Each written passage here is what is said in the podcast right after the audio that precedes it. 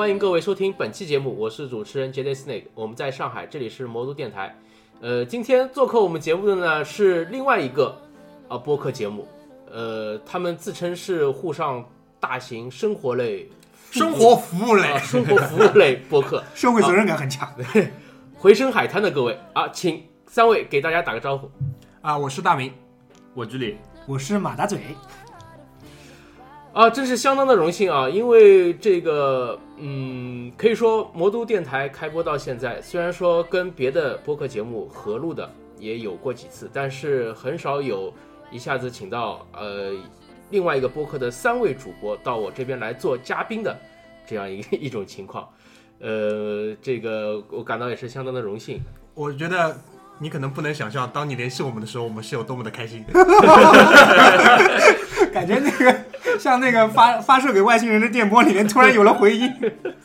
因为其实呃是这样，因为我们这个播客开始制作到现在只有四个月不到的时间，然后呢，刚刚录了录满二十期节目。其实 j a d Snake 在联系我们的时候，我们差不多只有十几期节目，所以当时能有一个其他播客的主播他邀请我们，我们觉得可能这是我们成功道路上非常非常重要的一个信号，里程碑的意义的。所以今天也非常荣幸可以参加到魔都电台的那个节目当中。这个我在网上面这个浏览的时候搜索到回声海滩啊，当时因为我是想听一个关于旅行类的这种播客，那看到这种这么文艺的一个播客名的时候，我我我也是很激动的，但是没有想到听了几期之后，这里面既没有回声，更没有海滩，但是内容是相当的精彩，呃，所以我也就是忍不住给那个三位的这个呃，就是微信平台里面是呃留了言，说希望是能够一录一期节目。那么经过了这个一些讨论了之后呢，我们总结下来就是大家的兴趣点有很多，对，嗯，但是嗯、更加贴近生活的啊，更 更加能够符合双方的一个这种品味的呢，能够服务大众。啊，对，有有今天这样一个话题，就是关于孩子的。对，因为嗯、我自己听了几期 j a s 那个节目，我觉得他是一个，首先他是一个非常热爱生活的人，因为他的那个兴趣爱好啊，都是和就是让生活变得更丰富有关。不热爱生活不会做播客，对，我们都是生活爱好者。这是这是一方面，但是其实如果听众就是知道《回声海滩》这个栏目的话，我们其实是就是很多的时候是带一种开嘴炮的性质，不是不跟不是一种态度，对热爱生活的方式不一样。热爱生活的方式不一样，我们更多的就是喜欢去批判一些东西，但是那个 Jada Snake 呢是在跟大家分享很多美好的东西，所以就是这一期其实当他告诉我们说想要聊关于带孩子这个节目的时候，我其实心里是有一些担心，我觉得就我们会不会把人家节目就整个基调给搅黄掉了就。这个其实不需要有什么顾虑，因为呃，沪上有很多这种啊、批判类的播客，嗯，呃，有的负能量比你更加多一些，但是大家相互之间合作的也很很愉快。呃，这个我们说回这个孩子的问题吧，嗯、我想问一下各位，都有孩子了吗？并没有。没有没有没有，没有孩子，可见的未来里面不能想象这件事情。那今天节目就到这儿吧。我们是鼓足了多大勇气来做这个节目？其实刚才就是我们在微信里面聊到要聊带孩子的问题的时候，我在想，我们好像不太适合啊，是不是？就是 Jada Snake 他同时在和几组就是播客的这个其实是群聊。呃是是聊串了是吧？对聊串了对吧？呃，也并不是啊，因为这个嗯带孩子之前，首先是要生孩子。嗯啊，这个生孩子之前，其实生孩子之前不对，不要一般来说是要结婚的。对一般来一般一般性来说是要结婚的。这个、呃、为什么呢？因为我也是生了之后我才知道，因为去医院，尤其是公立医院，你要去建卡的话，他会要看你的结婚证。啊，这父亲这一栏要是填不上名字，蛮糟糕的，就是。对，所以就就是说，理论上说，如果说没有结婚，想要生孩子的话，在国内是还是有一定的难度的。对政策上应该是不允许的。原来计划生育的政策上来说，这个问题我们昨天天刚刚讨论过。刚刚讨论过，就就是不是说呃最近开放二胎嘛？对，我还说了一句，我说那一对夫妻只能以前只能养一个小孩的话，那如果不是夫妻的话，能养几个？你凑什么名额呢？怎么可能给你这个名额？上门引产，上门引产，所以那个我们就聊到，如果去公立医院嘛，就像 Jess 那个前面介绍的，其实是要看你的结婚证，要干嘛干嘛。但是，其实在我的小时候，我也是听说过，就是有一些那个接生婆，你其实也不是很好找，你是要托是在关系，上海吗？是在上海，对你也是要请人吃饭干嘛的。然后，因为呃，预产期这个东西，以前其实也是可以大致上去推算的，因为十月怀胎，十月怀胎，不可能说哦明天就要有，所以一般会提前去请人家吃饭，然后那个给人家塞红包，然后到时候留个联系方式，如果一有什么事情，可能有时候比如说他那个妊娠来的比较急的话，可能提前两三天就要住到你家里，都是有这种事情的。哦，对但是那个咱们今天不是要聊这个，因为现在已经合法的可以那个独生子女也可以养第二个孩子，所以我们今天更更加多的其实想探讨一下，就是因为 e t s 那个已经完成了人生当中非常重要的这个环节，对对对对，我们呢其实呃还在徘徊。可见的未来里面没有看到这件事情。对，所以就是会有一个问题，就是什么时候养，因为不可能你都说六十岁我要养了，你行你老婆也不行，对吧？你行不行还不一定。也不一定。对，也这个而且要顶住很大的一个这个社会压力。对对，这个呃，其实逢年过节嘛，那个现在这种段子也很多，对吧？问你有朋友了没有？有对象了没有啊？啊，那么快找一个。有了对象之后，那我问你什么时候结婚啊？是吧？这个结了婚之后，一个重头戏就是问你啊，有小孩了吗？什么时候养啊？怎么样啊？对吧？这个这个会有很多。但是你如果说真的是啊结了婚，决定铁定心这个不养的话，可能在自己的这个呃一个家族里面，或者在一个社会圈子里面，会有一定的压力。很大的压力。这个应该请居里谈一谈吧。哎我是结婚了三年，嗯，然后那个我的压力其实还好，主要是什么呢？因为我父母是知识分子，他们是这个文革后第二批的，第二年考上大学的。嗯，差不多，大家都差不多。那个我就是老丈人和丈母娘，虽然在这方面的这个就是怎么说文化程度呢没那么高，觉悟高，但是但是我丈母娘是三十九岁的时候养我老婆的，所以说她自己没有，她是个负面教材。对她没有 她没有什么发言权，没有什么发言权，对，所以说我这方面压力还好，其实，对吧？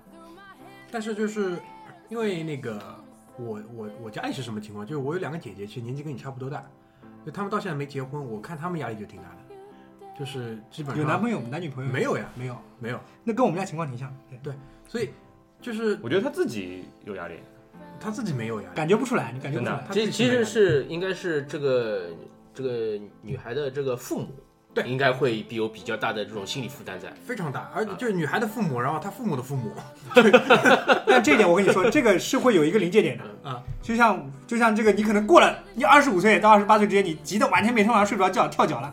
但这个一过三十岁，你也感觉这个算了，这个事情结束了。狮子多了不养，债多了不愁，就这样，无所谓，反正年纪很大。是吧？你刚刚说什么？再再说一遍。狮子多了不养，债多了不愁。完蛋了，完蛋了，就是这种意识形态了已经。所以，所以那个，其实很多人也在问我，因为我其实虽然没结婚，但我快结婚了。就很多人会问我，你结婚之后养不养孩子？我都是说不养。他们问我为什么，我就觉得，就从我内心的答案来看，第一点，我觉得我现在没有能力把这个孩子照顾好，倒不是说经济上的，可能就是因为我各方面，各方面，因为我自己现在，第一，我很害怕，就是他出生了之后会占用到我很多本来我比如说要去录播客的时间，不要拿我们这个当话不。要把我们当借口啊！我我不知道那你的意思是不是就是我们现在应该把这个话筒都停了，让你回去养孩子？倒也不是，因为我更更愿意录播客，我不是更愿意生孩子。如果我更愿意生孩子，对吧？那你们可能要帮我一下，对吧？就比如说什么不联系我了，就是带录播客不带我了。但我现在我觉得，因为有太多事情，我觉得现在在目前我看来比养孩子要来的重要。我应该把时间跟精力花在那个上面，所以这可能是我的答案，就是这样啊，我跟大家介绍一下这两位的态度。这两位刚刚进门的时候非常坚定的宣称自己是丁克一族，然后后面加了一句“丁到什么时候不知道”，意思是有了就不丁克了？是这样，就是美国著名女歌星凯蒂佩里她说过一句话，对吧？我觉得是著非常名女歌星、是不啦？女歌唱家、女歌啊，唱家。女歌唱家，对吧？我觉得我当我第一次听到她这句话的时候，我觉得她很好的诠释了我这个为什么现在不想养孩子的这个心态。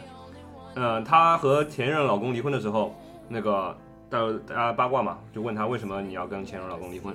她说因为她想要孩子，我不想。她说那记者嘛就接着问说你为什么不想要孩子？她说了一句话说因为我还是个孩子。对，差不多就是这个意思。但你别说，最近好像闹出这两个人要要复婚的这个八卦了，然后说是准备好要孩子那个，这才没多久，你知道？所以这就是孩子嘛，因为他对，他自己都没想清楚，举棋不定啊。但至少这点我是想的蛮清楚的。就现在我因为有很多事情要做，所以不太会要要孩子。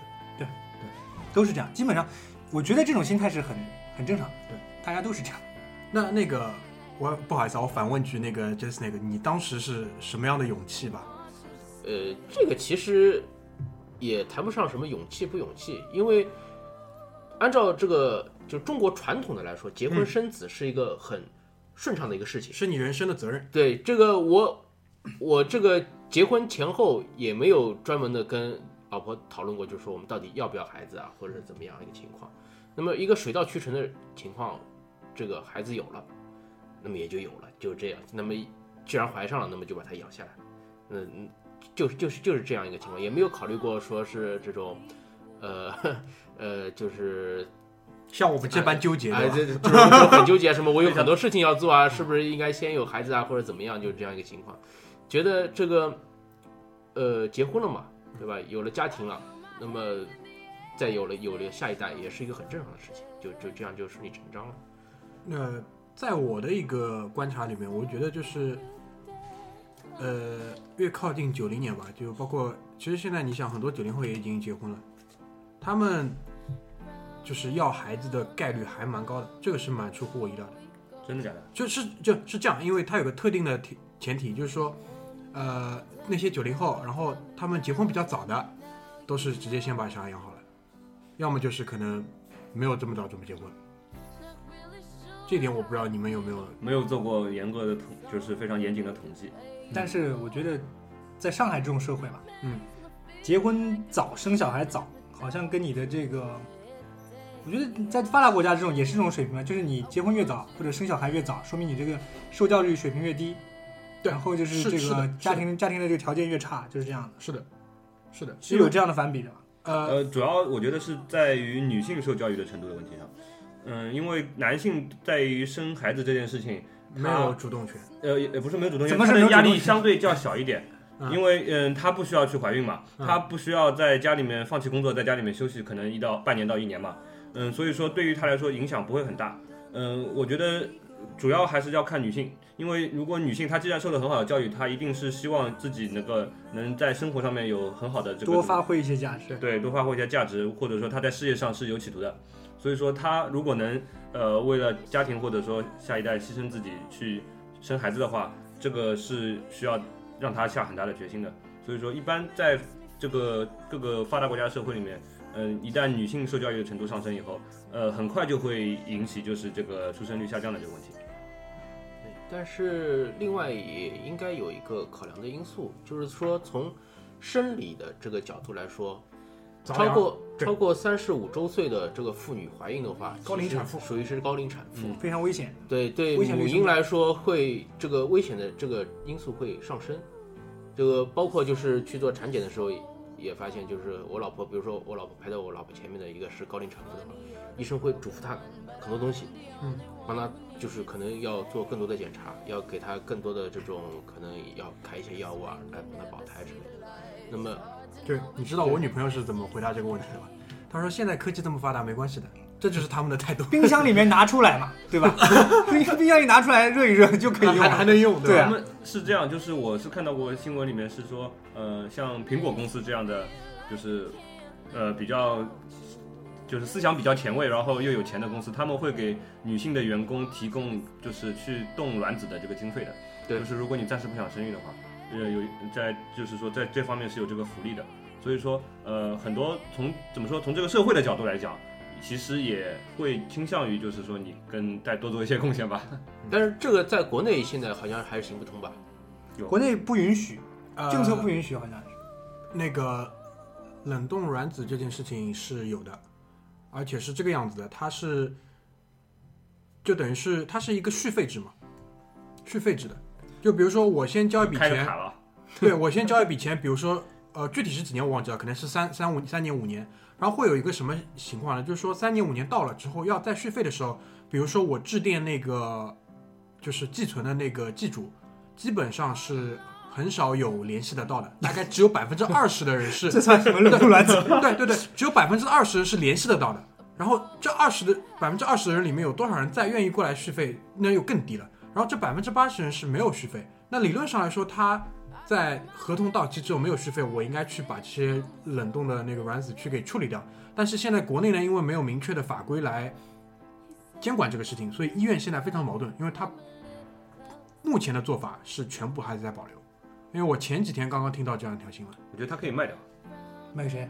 需要需要这你不能卖啊！你怎么卖啊？对他连销毁都不敢，就更别提卖。这个伦理的问题，你生出来小孩到底跟谁？你说因为说。因为因为就是因为有伦理的问题，所以会有这样的问题。但其实，就是我自己也会觉得，有时候在深夜里会想这个问题，就是比如说什么，摸着自己的头，然后想一下这个对，我。觉得我这这个就是这两年其实是没有问题，眼下这两三年一点问题没有，对吧？风流倜傥、潇洒，怎么样都就像曾经长发飘飘的自己，没有想过这个问题。对，然后但是很现实一点，就是这个问题早早晚会来的。那我不知道，就会不会是有某个某个时间节点，有某个契机，就是晴天霹雳一般啊！我要我想通了，我不知道会不会这样，但其实我内心现在是希望这一天越晚到来越好，就是 那你自己预见到，就是说可能会有这么一天，是吧？肯定会有，肯定会有。就我嘴嘴再怎么硬，你自己其实心里有本账的。啊就是其实还是暂时性的丁克。对，因为而且我已经是单传好几代了，所以不弄下去是有问题的。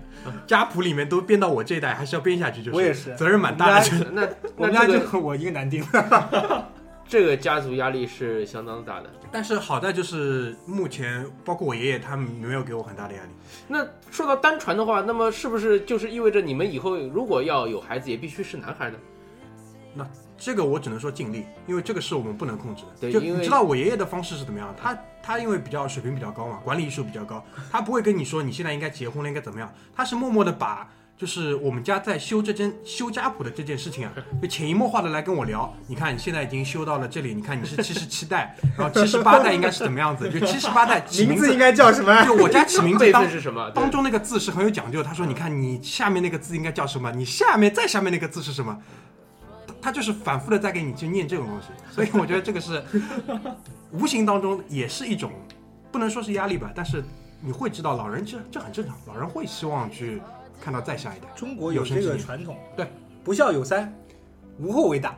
无后为大，没错。所以一下子好像沉重了，对吧？我 因为我自己想到我我奶奶上次我去我去我奶奶家吃饭的时候，我奶奶也是拍着我的这个肩膀大腿，拍我奶奶不会拍着我肩膀，我奶奶干嘛拍着我肩膀？我奶奶拍着我的大腿说：“怎么样啊，老婆有了没有？”哎，我说什么？他是很隐晦的在看电视，看老娘就看到一半，大家已经可能十分钟没有讲话，然后突然来了一句：“有了没有？” 我说什么有了没有？对啊，就是在你来他家吃饭之前，他其实已经很做好了这个想问建设。就终于终于饭也吃完，碗也洗完，他就问出口了，知道吧？因为我的态度我是很诚实的，我不像他们两个这样，大明跟这个居里一样说自己是丁克，丁到什么时候不知道。我肯定不是丁克，我肯定会有的，但是只是在预可我自己可以预见的这个未来里面，我不能想象什么时候会有。我想把它拖得越晚越好。所以那还不是跟我们一样吗？对啊，对啊，但我很诚实的说，我不是丁克啊，我肯定会讲我觉。得这个这个话题已经再聊下去没有营养了。我倒是想问一下，就是 Justin，你现在带孩子带的怎么样了？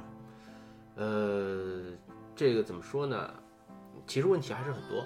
那肯定的，因为我这也是我们不敢生的 很大的一个原因，就是因为我之前没有什么太多的准备，然后也没有这种呃系统性的规划，说要要采用什么样的教育方式啊，或者怎么样。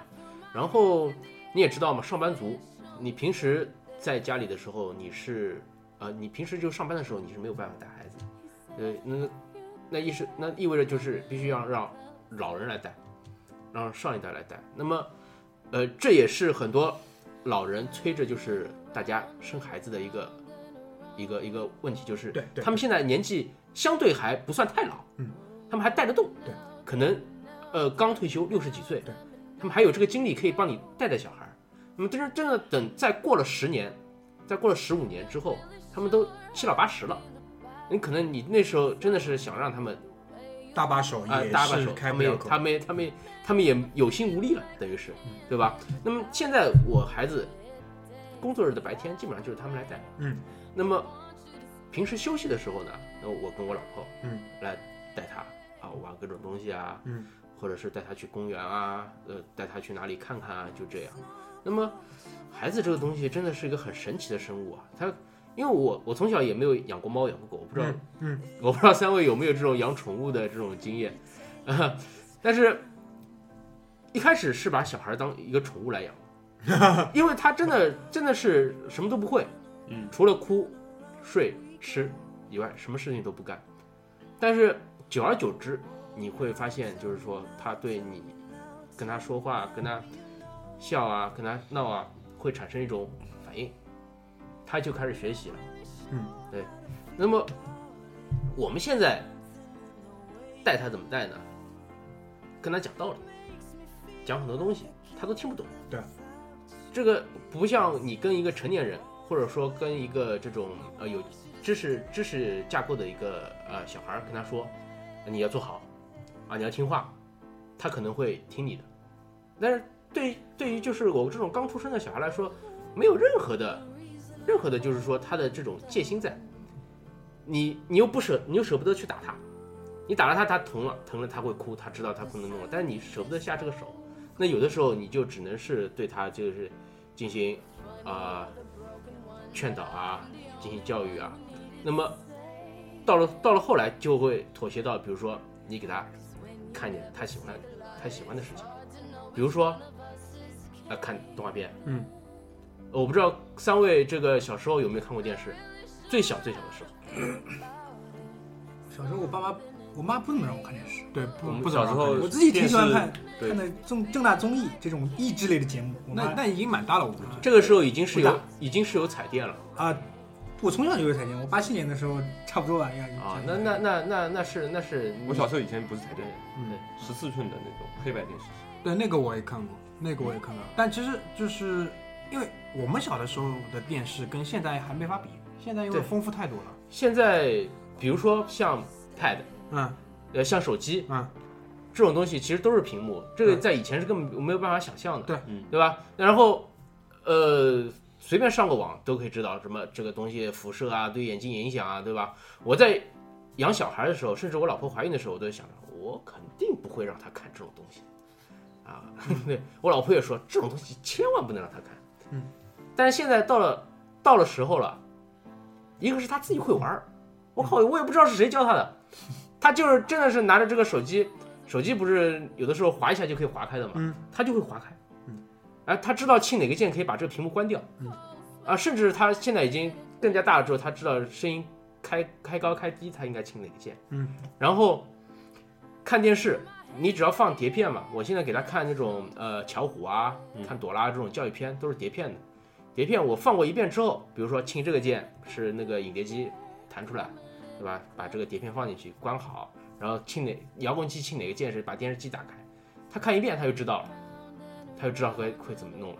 然后他再吵再闹，等这个啊片子开始的时候，他马上就不吵了，那就做好了。就是你有没有找过一个就是其他的替代的东西吧，就可以代替掉，比如说看影碟机之类的，可以给到他手里，他就不哭不闹了。没有，就目前还没找到，还是说你没去找？就是，我尝试过很多，就是我想象得到的，我都尝试过了。但都不成。呃其他的玩具，对吧？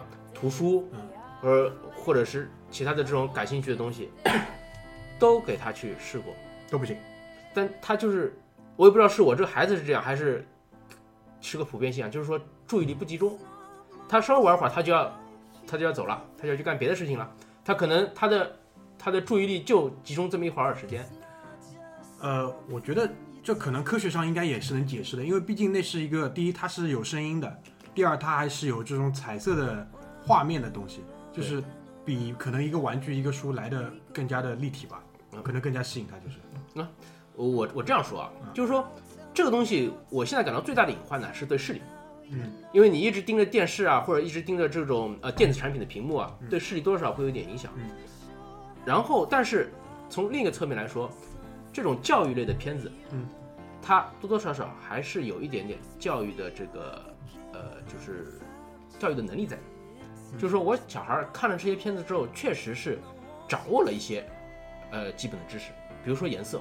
我以前教，我以前一直就教他颜色，拿三个不同颜色的球，跟他说这个是红色，这个是黄色，这个是绿色，然后我随便拿一个问他这是什么颜色，他跟你说这是红色，那不对，我说不对，啊，他说这是黄色，嗯，啊不对，他说这是绿色，但他就是纯粹猜了，嗯他没没有根本就没有这个意识，就是说能够把我说的这个颜色跟他看到的这个颜色来嫁接起来。嗯，那么我也没有别的办法去更好的教他，我只能是不断的让他看，可能看各种各样红色的东西，看各种各样黄色的东西，看各种各样绿色的东西，让他产生这对颜色的这种感官。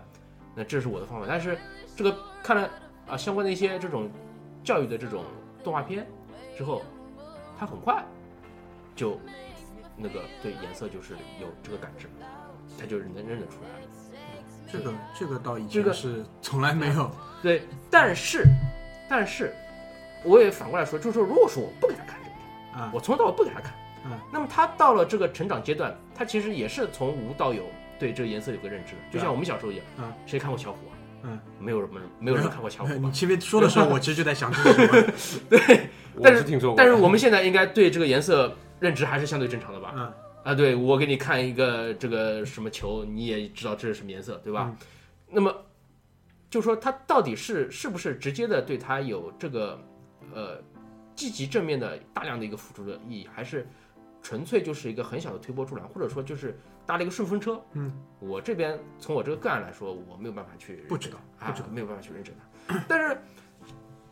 多多少少就是说，现在孩子来看，他是他的至少他的这些，呃，智力啊、生理啊方面是跟同龄人来比起来是正常的一个在发展的。那么我相对也就比较放心了，嗯对吧？只不过是要可能要给他做点规矩，让他知道，呃，看电视可能最多只能看半小时，看完半小时之后，我们就要去啊、去吃饭啊，去做别的事情啊，对吧？要做这样，那么就相对控制他一个时间。那么这个屏幕你看的时间不是太长，那应该问题还不是太大。嗯但这个我觉得是可能他们这一代人逃不掉的一个宿命，对，这没办法的。对，不过可能相对应的到那个时候，科技可能也会解决这个问题，因为现在其实做近视手术也已经很成熟了，把那个往往往两边拉一拉。这这个手术其实从临床角度来说，时间还太短，嗯，时间还太短，就是说，可能九十年代初这个手术开始推向市场，嗯到现在也就三十年有没有我都不知道，嗯，可能也就二十多年。嗯从临床上来说，它的后遗症可能还潜伏着没有爆发出来，这嗯这种都说不清楚。嗯，但是三十年就够了。呃，这这就是都是题外话了。那么，呃，孩子这个东西，就是说怎么带？其实我跟我老婆之前虽然说没有系统的想法，但是有很多就是说零零碎碎的这种嗯呃观点嗯还是在。嗯呃，比如说要叫他这个啊听话啊，对吧？或者说说好家里人嗯呃要统一口径嗯，比如说这件事情不能做的嗯，那绝对不能做。啊，不能说，不能说是，比如说我比做我比如说，啊，我比如说我是什么事情比如说你这个玩水啊？啊，玩水对吧？你把水龙头打开来，一直开着在那边玩，嗯对吧？呃，这件事情，呃，从这个社会经济学角度来说，你是浪费水，对吧？那你是不应该让他做的嗯，对吧？但是你说，从感受自然的呃角度 呃，，也不是说感受自然吧，你说从这个十恶不赦的角度来说，它也不是十恶不赦。嗯，那你开个水龙头稍微玩一会儿，玩个半小时，这又怎么样呢？嗯，对吧？但是，但是这个时候当当时在有小孩之前呢，我们是明确的，比如说一件事情，他犯了错误了，嗯，大家必须统一口径。嗯，爸爸说他不好的时候，妈妈不能说他好，嗯啊，不能帮腔，对吧？那个呃，不能说老人老老的呃，就是父母说他不好的时候，老人反过来说，哎，算啦，这种小孩嘛，对吧？都会这样。那这个当时都是说好的，但是实际操作起来的时候，确实还是会有这个肯定的，这对个是肯定的。啊、但是这样一旦有一两次之后，马上就会形成一个，嗯，怎么说呢？就是他就他就小孩就很精，他就马上就知道了。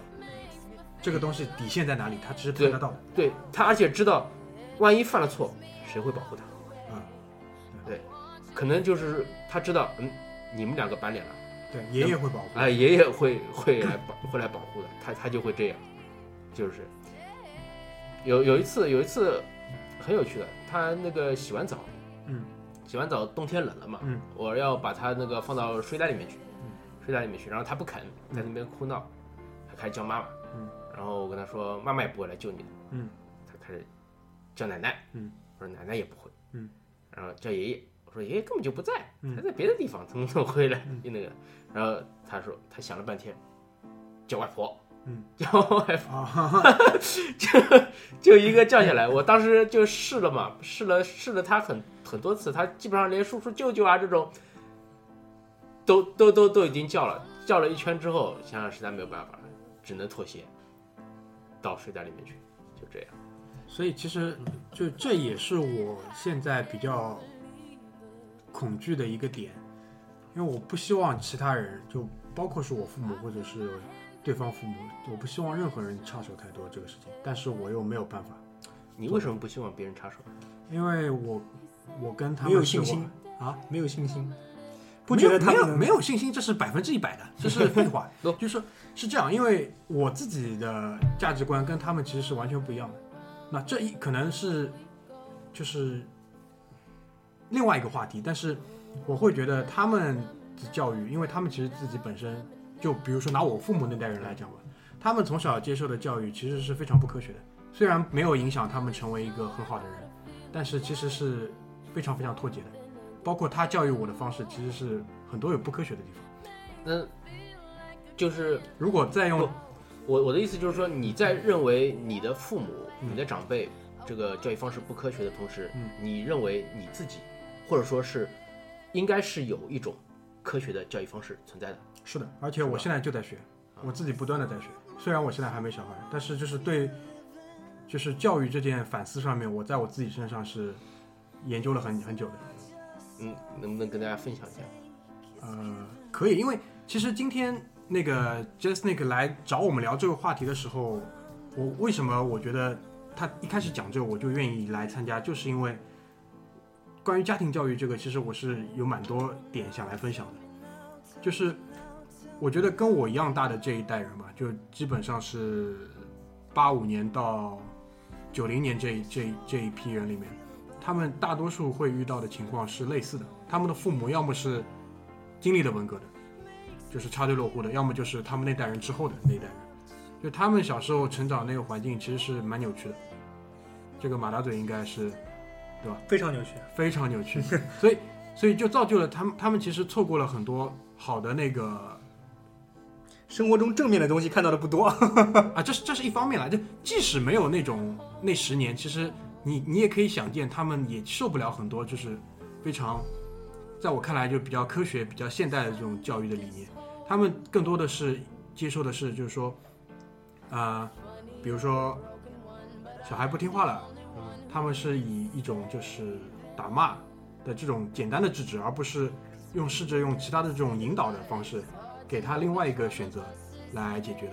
而且他们是不承认，就是小孩子应该是独立有独立人格的，有独立人格、有自由选择。那因为这是这是可能他们也想让小孩有独立人格、有自我选择，但是小孩会面临的一个问题就是，在这种教育体制下面，你是要走独木桥的嘛？绝大多数人，对。虽然我今天不想就是过多的去讨论我们的教育体制的事情，我只想谈家庭教育。就我其实我蛮蛮多时候是从我自己身上得到很多礼物，因为呃，如果听过我们之前节目的人会知道，我是从小读书非常非常差的那种，就是差到你不能想象，就是高中跟大学上的都是上海你能够找得到最差的，而且还是通关系进去的。就是如果不通关系进去，依我那个分数，基本上是没有没有书读的，就是高考毕业没有书读，你能想象这个事情吗？大概就是这样一个情况。但是工作了，那你可以想象，一个高中文凭，你可以去找什么样的工作，对吧？这个就这个是题外话。但是，就回到我我父母对我的家庭教育上面，在我看来，我现在也是一个很正常的一个人，在社会上就是通过工作，对吧？创造价值，而且也有非也有那个比较正常的社交圈。没有，你说的是我们吗？是你们对，就我没有不认同，不认同，没关系我不觉。得我是正常的社交圈。就是，就是在我看来，那很多人就会问一个问题：那你的家庭教育到底成功了吗？就在我看来是成功的。就比如说他们住的那个社区嘛，有普遍这种偷电的行为。我不知道你们听说过啊，偷电、嗯偷几度电什么三，偷一赖啊！三偷一赖。呃，这这里说一下，我这个在我这老街的人要讲，对吧？三偷一赖指的是偷水、偷煤、偷电，啊赖是赖物业费，好吧？物业费你是没法偷的，啊只能赖。赖，就是，呃，那就比如说我们现在录节目的四个人，你们都会觉得偷电这种事情其实是完全是不可取的嘛。第一，对它那个违法；第二，就是你付钱得到了电，这是一个公平的交易。但是会有一些人，他们会觉得别人偷了我不偷，这就不对了。他会觉得这个东西看不见，我花我花钱不花钱是天经地义的事情。对，那我们不多不去讨论太多偷电的事情，但是嗯这是一类我想举的例子。还有一类人，比如说，呃，他会觉得，比如说在在工作当中，他不需要自己有太多的就是努力把事情做好，而是花很多的时间在可能在他所所认为的经营人脉上面，他拍领导马屁或者怎么样的。这个我不知道你们会怎么觉得，但我觉得这也是我不想去做的。那至少我们没有变成那种人，又偷电又去拍领导马屁或者又干嘛的，同时做这些事情，对啊，至少我没有变成这个人，我就是感觉我的那个价值观，包括我的一个世界观还是挺正的。那就回到家家庭教育上面，那因为很多很多人，包括会来讲，父母从小没有给他自由的选择，父母跟他说你要去干嘛，你要去学钢琴，你要去学学什么奥数，你要去学什么，这件事情在我身上都没有发生。我后来总结了一下呢，并不是我爸妈不想，而是因为真的是成绩太差了，没有其他任何选择了。因为你能把书读读好已经蛮好了，所以就在我看来，相对自由的成长环境吧。那我其实是被动自由，不是主动自由。但不管怎么样是自由了，因为我想去做什么事情的时候，他们都会觉得你你只要别出什么太大事情，反正读书都这样了嘛，他们的下下限就比较低一点。对吧你只要好好的，不要去怎么说，呃，上海人叫搞瓦多，你只要不要不要去做那个就行了。我举个例子，我在高中吧，高一高二的那个暑假，我就跟家里说，我想出去，就是打一些工，赚一些钱。其实当时具体为什么会这么想，我早已经忘记了。但是如果说在一个其他家庭，可能父母会这么讲：你四表懂啦，不好好读书去做这种事情，以后有的你上班，这种事情我觉得你们应该也听说很多。但我爸妈没有阻止我，他们不但就是说没有阻止，反而就是说你可以去看一看，因为他们也会觉得可能书读不好了，早点去接触接触社会没有坏处。那还是这句话，这是一个被动的自由，但至少是自由了。那第二个，我就觉得，就是我们前面讲的关于这个正确的价值观吧，因为至少在我家里，我父母从小就会告诉我什么什么黄赌毒不能碰，对吧？就坑蒙拐骗强这个不能弄，但是在有些家庭确实就这样，他爸爸会跟他说：“你看人家都偷电了，你以后那个新房子，我要我要不要把你去把电线也接一下？”是有这种家庭的，你们不能不能不承认。所以我觉得第二点就是说，这就好比是一个框吧，就道德是一个框。如果家长在给孩子做教育，哪怕你没有教他很多的这种技能技巧上的东西，你没有教他这种，比如说琴棋书画这种文艺熏陶上面，但是你把一个正确的价值观给他树立好了，就好比画了一个框，然后这个小孩在这个框里成长，大体上他是不会走得很走很弯很弯的弯路。当然，这其实也是靠父母后期你不要不断的要去跟进的，而不是说，就比如说你在他五六岁的时候跟他讲完之后你就不管了，可能你还是要去看一下他结交的朋友，认识一下他的朋友，嗯这个我觉得会蛮重要的。就是我父母会不会建议，就是说来认识一下我以前，比如说在读书的时候，他一些玩的朋友，认识一下。就是他们其实可以通过就是你在跟哪些人玩，其实反向的来判断你现在的一个状况。这点我还觉得还是蛮重要的。那么我还是绕回前面那个问题啊，就是你谈了很多，嗯，谈了你从小接受的教育，嗯，就是你父母给你的价值观是一个还是正常的，或者说是正面积极的一个价值观，嗯，那么这跟第三代也没有太大的问题啊，那因为我前面讲的都是一些能用的东西，啊，我现在跟你讲一些不能用，好吧？比如说中药，我不知道你对中药的态度是怎么样，因为这个东西我在节目里是反复讲的，这个就是巫医，是绝对不可取的，是绝对不科学的东西。那万一他要给我小孩吃中药怎么办？怎么办？啊，就是那举举，其实其实就是说你跟你的上一代在意识形态方面还是有一些细节上是是冲突的，不是在细节上是完全不一样。就是我们虽然我跟他们是有血缘关系，但讲到底是两种人，但不影响就是我爱他们，这是另外一回事。对我觉得蛮，我觉得大明说的这些倒还好，他父母那种还是有可取的。像我们家的父母，好像没有可取的地方。我不是呃，老妈，如果你在听的话，其实没说你什么坏话。打个比方，妈妈是听我们节目的，这个为什么我会这么说呢？其实我刚刚说了这个对父母的这个带小孩不没有信心，不是说我盲目的没有信心，是真的是感觉到没有办法让他们带。没有办法，我也他们连狗都带不好，我跟你说，我为什么这么说？我有一条狗，你知道吗？我的狗叫布丁，布丁已经八岁了。从这条狗带进家门的第一天，我就跟我妈说，不要喂它吃乱七八糟的东西，就像吃狗粮，你知道吗？就现在，我跟你说，我们我跟我老婆吃饭，我的狗从来不理我们。只要我爸妈一上桌，你看这狗就站起来了，直立行走了，你知道吗？就就就站在这个桌子旁边，就是有什么这种生生下来的东西就可以喂它一口是吧？，对，这个倒没什么，这个因为你喜欢一个东西或者你爱它的话，你去越对它好是无所谓的嘛，是 OK 的。但是为什么我会说我接接受不了这件事情？因为是我从第一天就跟他说了，其实对它不好，狗不能吃这种有咸的东西，对它身体不好，对肾不好。然后你吃的什么东西呢？这个也也没有规矩，也不不好，也不是说狗狗也应该有一点点教养嘛，对不对？对对很重要。对吧？这非常有重要对吧？认可。不然你怎么讨人喜欢呢？对吧？那对他来说可能就不是，他觉得狗也活得比你短那么长，狗狗可能活十几年，它为什么不能尝试人尝试的东西呢？行乐，对吧？对他那么可爱，你干嘛不给它吃呢？对它来说，我觉得五六十年代成长起来这些人，有一点我觉得非常非常的不可取，就是他不服，他总有理，你知道吗？你说什么？你把这个说的道理，你把自己所有的科学的这些精神拿出来，你跟他讲，对他来说，他就一句话：凭什么？我觉得是这样这样的，对吧？凭什么你小孩不能吃中药？我就是吃中药长起来的。凭什么你你不能给他看电视啊？我从小这个也是外面这个都惯了，也也惯了，也也出来了。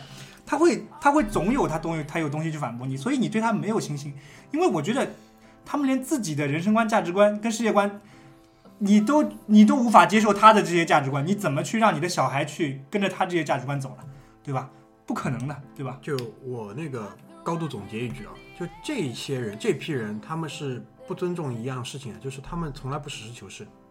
因为如果哪一天他们可以实事求是的时候，我们就以这件事情来辩论。对，至少大家还在我说服同一个频道上讲话嘛，对 我？说服你，你按照我我我的方法来。但是这一件事情我试了将近三十年，没有成功过，没有成功过，因为他们永远是会有自己的一套就行星运行的理论吧。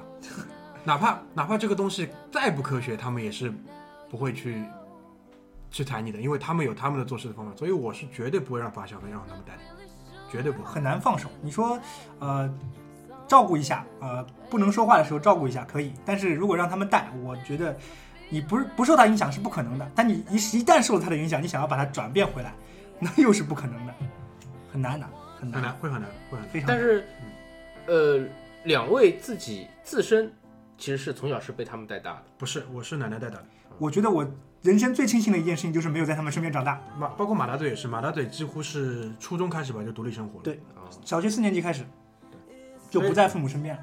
对，因为所以就是在我看来，这是有有庆幸的地方，这就是相对自由的成长环境。我觉对，得相对自由。能有一个相对独立的人格，能能怎么说？他们身上表现的特别突出的那些那些气质，那都不是好的气质。所以我觉得我身上没有沾染上这些事情，我觉得我非常庆幸。我不是说我对我父母有什么样的成见或者怎么样，我非常爱他们。他们身上的这些挺可，我有的时候觉得挺可爱的这些点，让我觉得那我的父母很独特。但是你觉得，你觉得让我让我的小孩身上有他们这些气息，我自己是接受不了，我无法接受，因为我的父亲是一个非常非常严重的酗酒者，他每一天都要喝酒，每一餐几乎都要喝酒。他在清醒的时候是一个非常非常好的爸爸，我非常非常享受跟他跟他清醒的时候的交流，跟跟他的互动。但是他他的醉的时间比清醒的时间多，他一旦醉了，你就你就无法理解他会他为什么会变成这样的这样这样大的转变。但是我曾经跟我老婆聊过这个事情，我老婆说，我其实二十年都不懂他为什么每天都要把自己灌得那么醉。我老婆一句话点醒了我，她说你爸是不是很不喜欢清醒的感觉？我想了一想，可能是，因为他他曾经反复跟我讲过，他小时候我的我的爷爷怎么去对他不好，他十六岁的时候想要带一件毛衣去他下放的地方，我爷爷都不肯。我爷爷小的时候怎么去打他，怎么去虐待他，我觉得这件事情对他来说是一辈子都没有办法逾越的包袱。那这就是一个父母教育的结果。他都已经六十几岁的人了，他都没有办法去跨越这道坎。所以我觉得这件事情，教育的这个东西对小孩来说是非常非常重要的。所以我觉得他就是没有打败这个事情，没有他就败在了这件事情上面，导导致他六十几岁了，成为一个严重的严重的酗酒者。那我觉得我自己比他厉害一点，就是我没有败在他的这个教育上面，我没有因为他的酗酒而变成一个酗酒的人，或者变成一个品行比较低劣的人。我觉得这是我成功的地方，但是我不保证我的小孩跟我一样有这样的抗抗被他影响的 抗。击打能力。对嗯，万一被他影响了，对吧？就是说，两位其实，呃，在你们的成长过程中，你们的上一代没有直接的就是教育你们，是这样吗？呃，当然有有因为比如说你说打骂式教育吧，这肯定是对吧？对，就他们他也会去跟我，其实应该这么讲吧，就是当他要来教育我的时候，很多最基本的是非观我早已经懂了。就比如说你不能杀人放火，你不能去偷东西，这些东西我早已经知道了。那这些这些肯定已经可以跳过。那你想，如果越过了那个阶段，你再要跟小孩讲什么东西，你就我不知道你考虑过这个问题吗？就是，那再接下来可能就是讲你要成为一个怎么样的人了呀？对对对，你是要你是要靠什么去在这个社会上生存，对吧？就是当当到这个阶段的时候，就是哪怕你已经没有家庭这个环境了，你自己到社会上，其实你也可以生存下来。对，我说的是之前的那个环境，嗯，就是说你刚出生，嗯，到你这个呃懂事，这个阶段或者是这个这个阶段，你是没有办法独立在社会上生存的，嗯，对吧？你你可能吃喝拉撒你都不能自理，嗯，对吧？那个这个都必须要有那个大人或者长辈，嗯，来带。就是说你们这个阶段的时候是没有没有上一代来带你们的，而是是更上一代来把你们带大的，是吧？呃，是我我这个阶段是我父母带的，但是一般是我妈在带，因为我爸在外面喝酒，他每天都有饭局，然后呃，我其实我记忆当中非常模糊，就是我想说的就是这点，因为这点你是其其实记不太得的，但是因为很少，但是因为这个是可以倒推的嘛，你不记得你的亲戚怎么记得？对，所以差不多是那个，就我爷爷奶奶跟我爸爸妈妈一起带。一起带的。对我爸爸妈妈，你想白天就是上班的嘛，那其实嗯更多的时间就是爷爷奶奶。我觉得我有一个，我不知道该叫理论还叫一个想法。嗯，我觉得人长大之后，你呈现出来的你自己的价值观跟各种三观吧，其实跟你小时候受到的教育，像有的人现在很流行早教，没有影很大关系。响不大，影响不大你。三岁能认五千个字，跟你三十岁能成世界首富，那没完全没有关系的，没有任何的关系。我觉得，因为很多人很多人在我面前炫耀说，我小孩儿啊多大多大就会走路，多大多大就会说话，他认识多少多少个字，其实跟他之后能成为一个什么样的人，是品德高尚还是道德低劣，是真的是可以知识渊博，还是可以就是十六岁就读不了书，这个好像没有什么关系。这种事情我们见得多了。呃，对这一点我是百分之一百同意的。就是作为一个正常人来讲，马大嘴讲的都是 OK 的。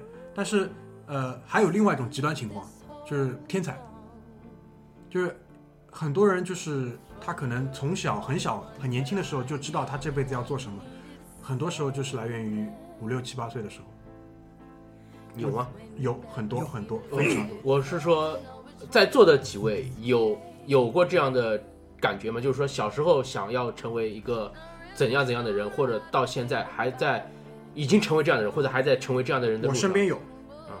那我我我想讲的一个点就是什么？因为在那个年代啊，在那个岁数吧，嗯小孩是是有一点点基础的，但相当于还是一张白纸。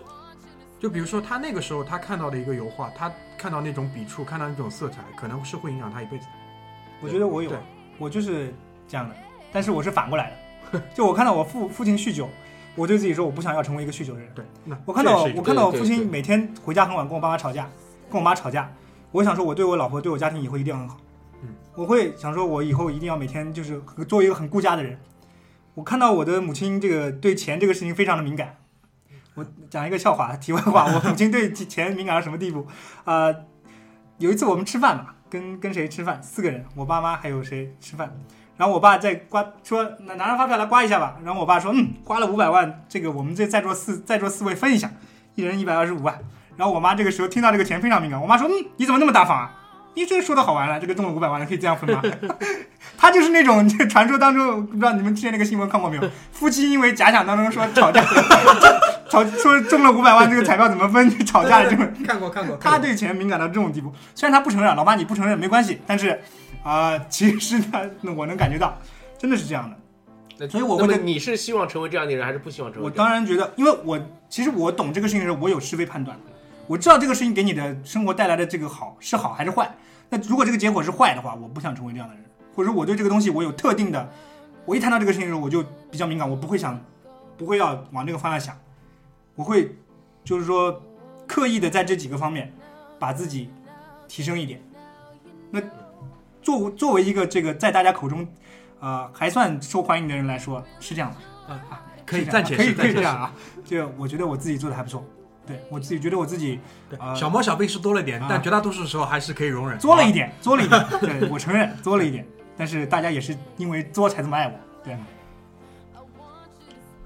我觉得你说要像这个这么刻意的去谈教育，我父母没有，但是呃因为他们不懂，他们其实不是很懂，但是其实真的不懂。也不是一无是处，也不是说什么都给我教灌输了不好的，呃，至少这个正义感给我灌输了，该做什么事，什么事情要碰，什么事情不能碰，这个是跟我讲了。但是我的父母，我的爸爸没有为我戒过一天酒，没有为我戒过一天烟，这个事情是我非常非常介怀的事情，所以我觉得我不会把我的小孩给他带，也是这样一个因为好像他没有说要为你付出什么东西的这个实际行动出来，除了嘴上之外，其他的好像我感受不到。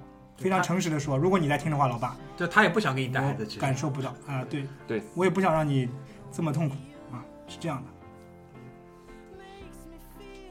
其实我听了你们说了这么多，反思一下我自己，我发觉我也不是个很称职的父亲。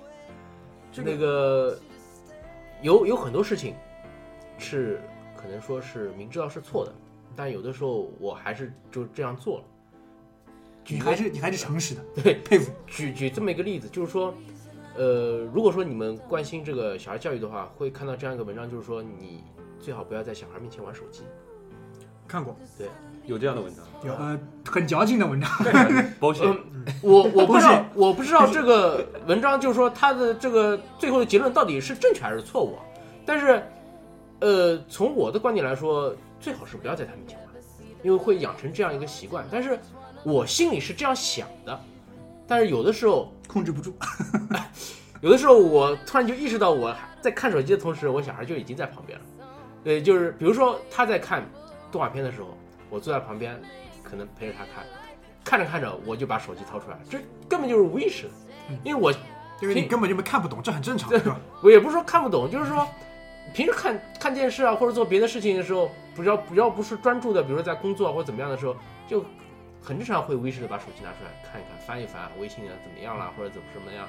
有的时候甚至就是几几个 A P P 稍微稍微扫一下都都会，这现在已经养成习惯了嘛。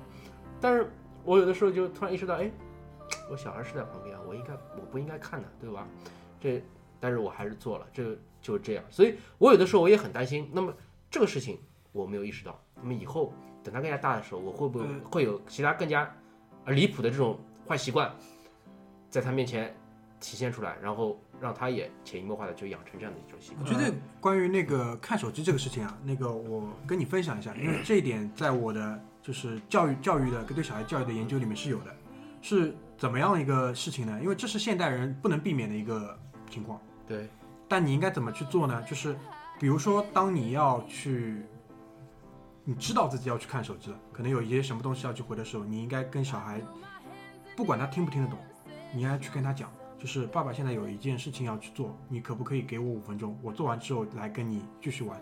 因为这分两点，第一点就是小孩在他小的时候，你要，比如说你在跟他说话的时候，一定要把所有的那个关注度放在他身上。对，因为如果说长期的你边做一一件事情边跟他可能在一起互动的时候，他会有一些心理心理上的问题，可能我们不能在现在就可能展现出来，但长远来看是不好的。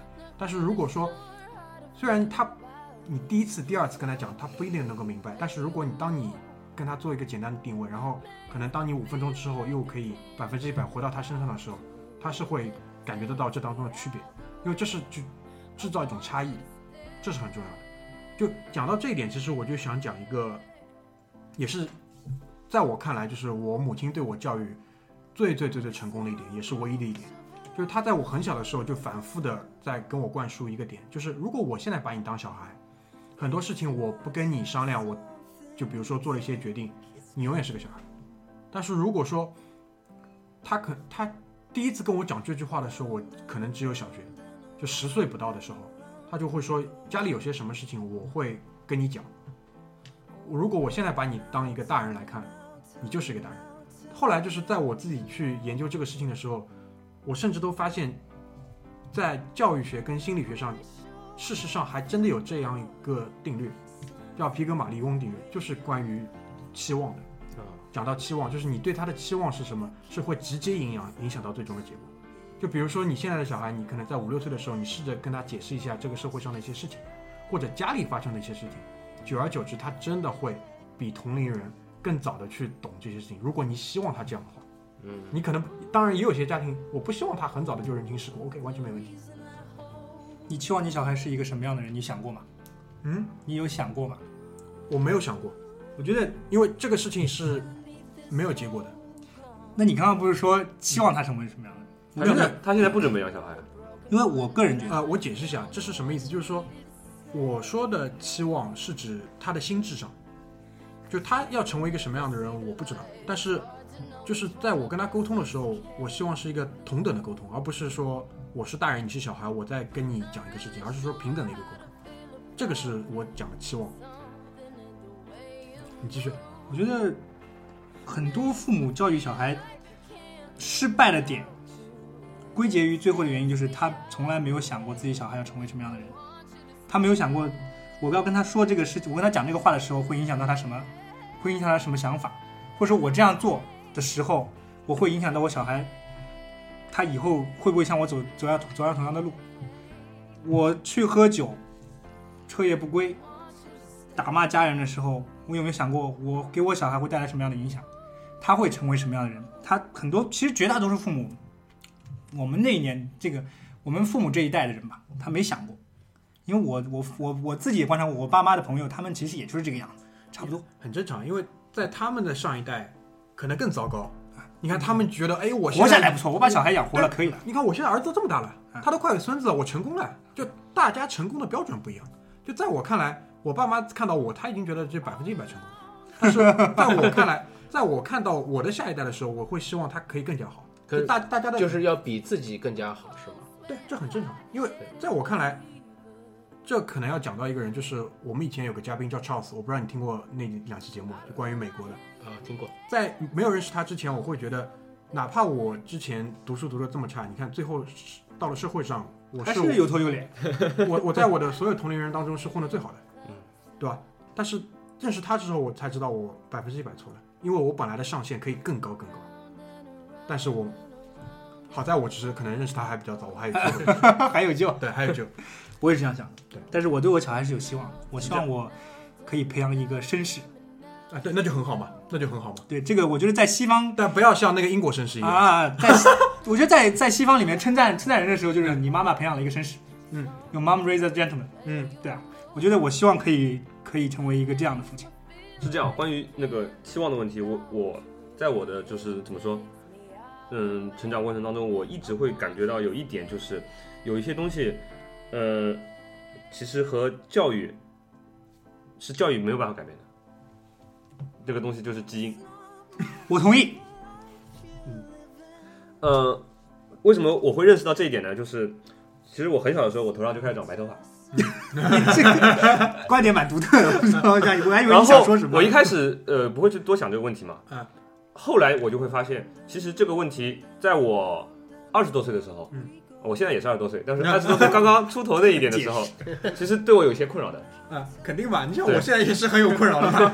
我妈还天天跟我讲中医了，我受不了。对，那个时候我就会尝试很多办法，嗯，那个比如说去染头发，嗯比如说剪很短的头发，嗯比如说戴帽子啊，嗯对吧？或者怎么样。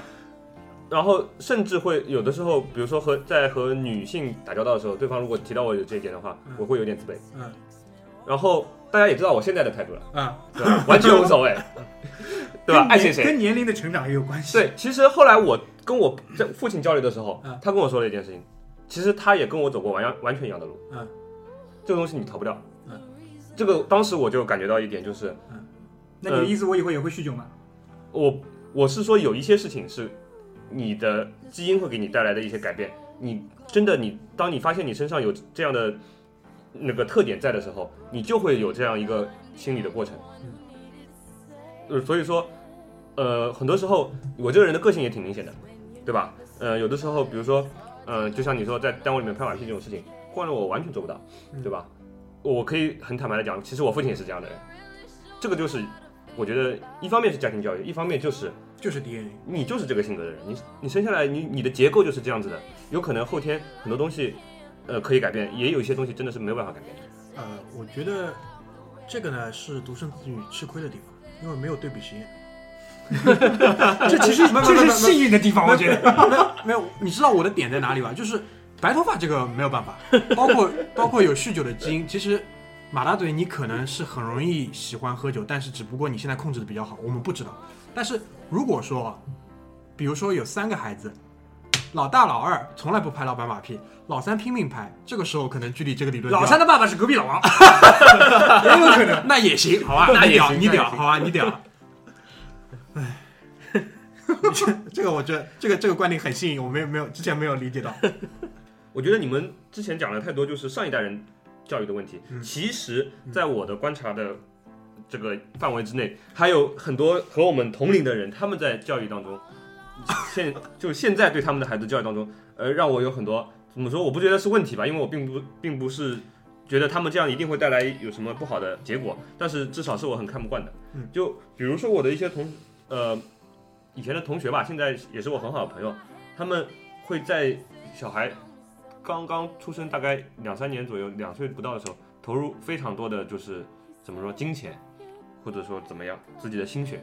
就我举一个非常极端的例子，就是我有一个朋友，他是在教育界工作的，嗯，他是一个大教育界还是呃不是大学里面，大学里面。成人教育？然后他们那个圈子，说说实话，在那个圈子里面，个个都以为自己是教育方面的高手，高手。对他们没有办法容忍自己的小孩读书比别人差，他别人三岁会做奥数题，他们没有办法容忍自己的小孩三岁半才会做。所以说，在他们这个圈子里面，其实真的非常变态。我同我那个朋友跟我讲了一句话，让我非常的震惊。虽然当时我表面上面无表情，是这样的，他说，呃，前两天我花了一万七千块钱，把我女儿送到一个早教班去，他女儿现在刚刚十个月，路会走了，然后他说这个东西很重要，你知道，小孩的呃教育其实就是训练，训练这个东西越早越好。把小孩当狗看。然后这个还没还好，他说，但是我非常不开心，这是他的话。我说你为什么不开心？因为我把我女儿送到早教班的时候，发现我们学校的另外一个同事半年前就把小孩已经送过来了，他女孩呃他小孩来的时候是八个月，比我早送了两个月。这种人，我觉得他那他其实就最大的矛盾点就是他其实表面上说自己是一个非常注重科学的人，但是他其实这个做法一点都不科学。小孩在三岁以前根本没有记忆，我们现在开个盘好啊，这个同事的小孩，我们以后看看长成什么样子。现在开个盘，好吧？其实我还是十五岁就开始秃头了。其实啊，我这个朋友是我所有的朋友里面，已经是和我最有共同语言的，因为他毕竟还是在一个比较文明的环境里面工作的。嗯，虽然对吧，每个行业都有自己的这个一些阴暗的地方，但是我觉得他这个工作的环境还是比较体面的，体面，比较怎么说？呃，能接触一些先进的思想的东一个行业。别的朋友我就不说了，对吧？不能看了，那就就节目里面就不说了。但是我就当时我就发现一点，就是在他关注自己小孩教育的问题，他更关注别人小孩的教育。所以说他在他们看来，这就是一场竞赛。他就是想比。对他那个时候就跟我说什么，我小我女儿以后，嗯，什么高中呃小学要择校，这个奥数这个东西一定要学，对吧？这个就是择校的本钱。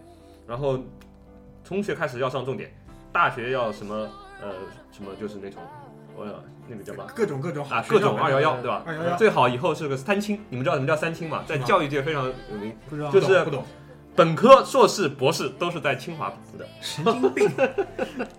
对，所以说，我觉得这个，我觉得对他来说，嗯、会给他带来非常大的压力，因为，呃，说实话，这个当中你投入要很多的，要投入很多时间还有金钱，然后，而且你对你这个小孩的期望已经高到那种程度的时候，这是个双向折磨。如果一问一旦他没有办法满足你的期望的时候，我说句难听点的，万一小孩他妈因为你这样生病了，一命呜呼了怎么办？想过吧？这个还好，我跟他当时举了一个比较温和的例子，啊，我说，万一你女儿十六岁以后跟一个搞摇滚乐的跑了怎么办？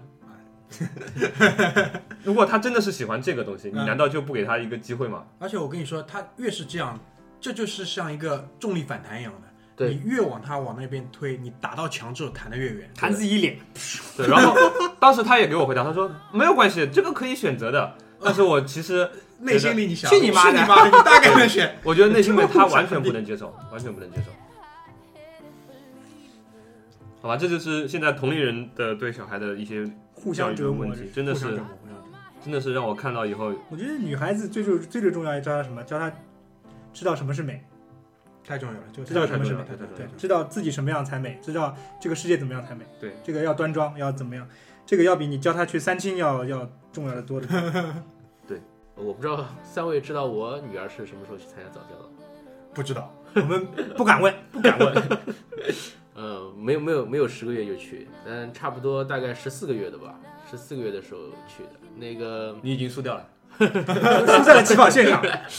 呃，怎么样个契机呢？是当时是我哥哥的女儿，她大概比我女儿大十一个月，大十一个月，但是是同一届的，等于是同一届。嗯嗯，那么她当时是去了那个一个一个早教班，一个早教班。这早教班当然不是像那个剧里说的这么贵啊，嗯，这外面外面是其实市场价基本上就是一万七啊，甚至还有更加高的这种价位。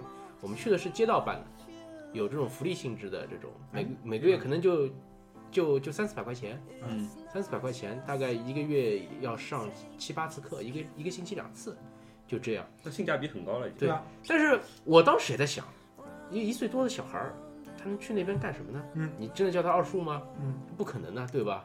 你就是拿支笔，拿张纸让他画画，他都画不出什么东西。他能涂就已经，他能坐在那边给你涂就已经很不错了，很给你面子了。那么，但是去了之后，确实发现还是有一些正面的地方。这是肯定的，对，这是肯定的。那个，因为你在家里毕竟是一个小孩，对，独生子女，对你到那边有那么多小朋友跟你一起玩，对吧？虽然说大家可能十四个月连有的连走路都不会，只能坐在那边搭积木啊之类的，但是大家就一起玩了，就就有这种一种合作啊，或者说是一种社会秩序啊，比如说你要玩什么东西，大家排队，对，之类，你可以教他一些规矩。嗯，当然也是有一些正面的东西在的。啊三四百块的这种性质的，包括是接到这些就是性质的，托儿所这个是很好的，对这是很好的。但是其实像居里前面讲到一万七那个，其实有空我们可以专门做一集讲讲一他讲他教的是教育教育行业。教的是英语啊、围棋这种东西。没有，其实是不知道内容是跟这个一模一样，其内容跟这个其实差不多一模一样的，只是他要制造一种区别，对，你知道吧？就是贵族学校，哎，对，你想交得起一万七的人来了以后，那你，对吧？呃，可能接触的小朋友也是，呃，大家都挺有钱的，对吧？二十年之后在路上碰见还能对你。你你想那个 以前早教班的同学，呃，我们之前也收到过很多这种就是广告邀请啊，去上上一节这种试讲课，嗯，呃，也是这种很相当高端的这种品牌，我就不具体点名了。基本上就是，如果说你真的报名参加的话，大概一年下来也是三四万，三四万的这种一个价格。然后我去上过一次，也就四十分钟，跟我带女儿去街道这边上的内容基本上是一样的，对一模一样。这个很早我就研究过了，一模一样。内容基本上是一样，没有没有什么太大区别。靠这个赚钱的人心太黑，啊，没有，这性不黑的，这就是市。这这是市场经济啊，因为你交得起，OK 没问题啊。你要你愿意交一万七，我干嘛收你一万五？我们去搞早教班算了。就比如说你接到的父母是在那个铁窗外面看一看，对吧？你去那个一万七的有个专门休息室，还给你泡好茶，可能有这个暖气，这个是这个是那个买卖双方你情我愿的事情，这个没有问题，而且这个本身没问题。就是说，如果说是个同龄的小孩儿，你真的是不去任何的早教，就是在家里正常的这种游戏啊玩的话，跟我女儿去早教真的是有什么太大的区别吗？我也不敢打车保票。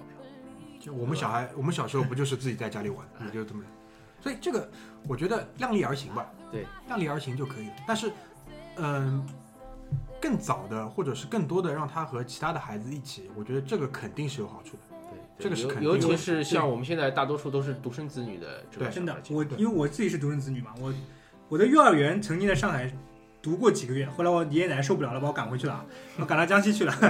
但是那几个月里面，我有一个好朋友，他就是我们我爷爷家弄堂对面的一个，我我不知道他叫什么名字，我也不记得了，但是我只记得我有一次去他们家玩，我那个时候已经是我才三四岁吧，但我现在人记得非常清楚，我跟他在一起玩，我玩的非常开心。就那一次，那之后回到江西，可能也就是我爸妈每我妈每天在家里带我，那就没有朋友，没有什么，没有什么运体育运动。就是我感觉非常非常的这种清楚，就是理论里面你跟别人玩在一起的小孩的差别，跟你自己在家里面长大的这种小孩的巨大的区别，真的是完全不一样。我记得我我到现在都记得二十几年前跟他一起玩的那个场景，非常清晰。我觉得最后就是讲一点吧，就是其实，在现在这个社会上，我们会讲到很多关于给孩子自由，很多时候其实反过来其实是大人给自己还原自己的一个自由吧，因为其实你前面也讲到了，很多时候自己跟自己比比不过来了，人家会拿你和比如说你的兄弟姐妹的小孩去那个，但更多时候。考验的其实是你自己已经内心是不是强大吧，你自己想清楚自己要什么，我觉得我比较重要。我父母的教育方法我总结不出来，因为可能没有什么，并没有什么。但是我觉得有一点，我觉得是他们两个可能无心插柳吧，做的最最棒的地方，就是给了我自由的成长环境。对，早早的让我来了上海，跟我这个家里亲戚在一起，或者说之后的初中开始就自己一个人的在外面的这个住校生活。对，我觉得他们可以让我自由到什么程度？我现在的名字是我的改过的名字，嗯我曾经的名字叫啊、呃里面有个云字，然后我妈说，哎呀，你去了上海，你名字里又有个云，然后后面是个鹏，你知道云鹏，又会飞，然后怕你一飞就找不找不回来了，然后说改把名把名字改，把云去了，然后我妈说把云去了好不好？我说干脆改改什么改另外一个名吧。我妈说改什么名啊？我就说改现在这个名。我妈说嗯那好吧，那就改吧。我的名字是我自己起的，是我小学四年级的时候自己起的。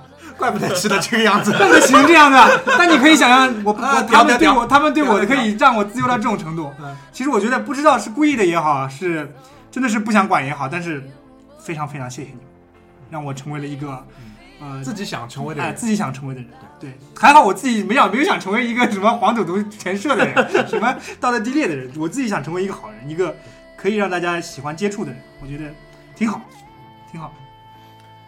要么我们就结束在这里吧，啊，这一期。呃，今天其实时间还是有些短，对。对，有很多话呢，还聊的不是特别的尽兴，对，因为毕竟是第一次合作，但是这个没有关系。那个呃，回声海滩的各位也说过嘛，还想再聊个多少期来着，对吧？对。呃，相信大家的节目也会再做下去。这个关于孩子的这个问题呢，也始终还在，对对吧？我们也这边我们可以长期的保持沟通，对吧？也刚刚是开放了二胎嘛，对吧？对虽然说在座的各位连一胎都现在都还没达成，对结婚证还没领我有个狗，我有个狗，剧里有个猫。对我，但是今天通过这一个个简短聊天啊，我们收获也很多。比如说想看看自己的父母带孩子是不是靠谱啊，先让他带个狗试试，对吧？这种这种经验也学习到了啊。这个再次感谢三位做客我们的节目。谢谢，谢谢谢谢。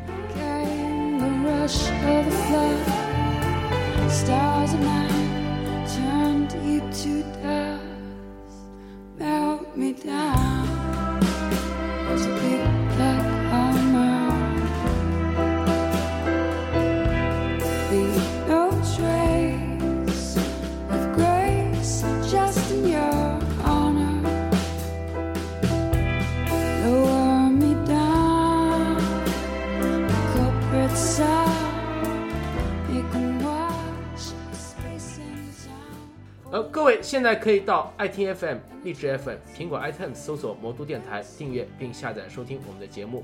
呃，各位有何意见或者建议，也可以到呃豆瓣网和呃新浪微博搜索“魔都电台”啊，我们的官方号给我们的留言，呃，我们会及时查收事实反馈。另外呢，我们也开通了微信公众订阅号“魔都 Radio M O R D Y R A D I O”，即可订阅。呃，另外的话，各位如果对今天的回声海滩更加感兴趣的话，可以到哪里去听到呢？啊、我们现在在荔枝 FM、iTunes Store 的 Podcast，然后喜马拉雅跟网易云音乐上面都可以搜索到回声海滩，包括你可以搜微信平台回声海滩，上面会有呃我们的四个公众号对对，然后四个平台的收听链接都会在上面。我们公众号提供与人对骂的服务，这欢迎各个位前来尝试。另外我还要插一句，就是回声海滩的微信公众号确实是做的相当不错，因为我当时是在微信公众号给他们留言的，也没有指望能够很及时的得到回复，但是没有想到可以第一时间得到回复。对，后台其实大明一直在刷新，是个真人，是个真人，有人试过是不是假人？对，嗯就说明其实我们也是一个有一个非常渴望的与外界沟通的一个形式说明粉丝太少。你有两万个粉丝，你怎么回得过来？我我前两天看那个电电，就是网络直播里面那个留几手，就是大家知道微微博里面有个留几手吗？首歌首歌，他说我他妈私信打开一万多条，我根本没法看。你们可以想象我们现在是一个什么样的状态？基本上就两天，大概收到几条，然后我每一条都给人家回一大段认。真回复，比他回的比他打的还多。好好好，各位感兴趣的话啊，可以就是抓紧了啊，到这个各大平台去搜索“回声海滩”啊。我们今天节目就到这儿，各位再见。拜拜。拜拜。拜拜。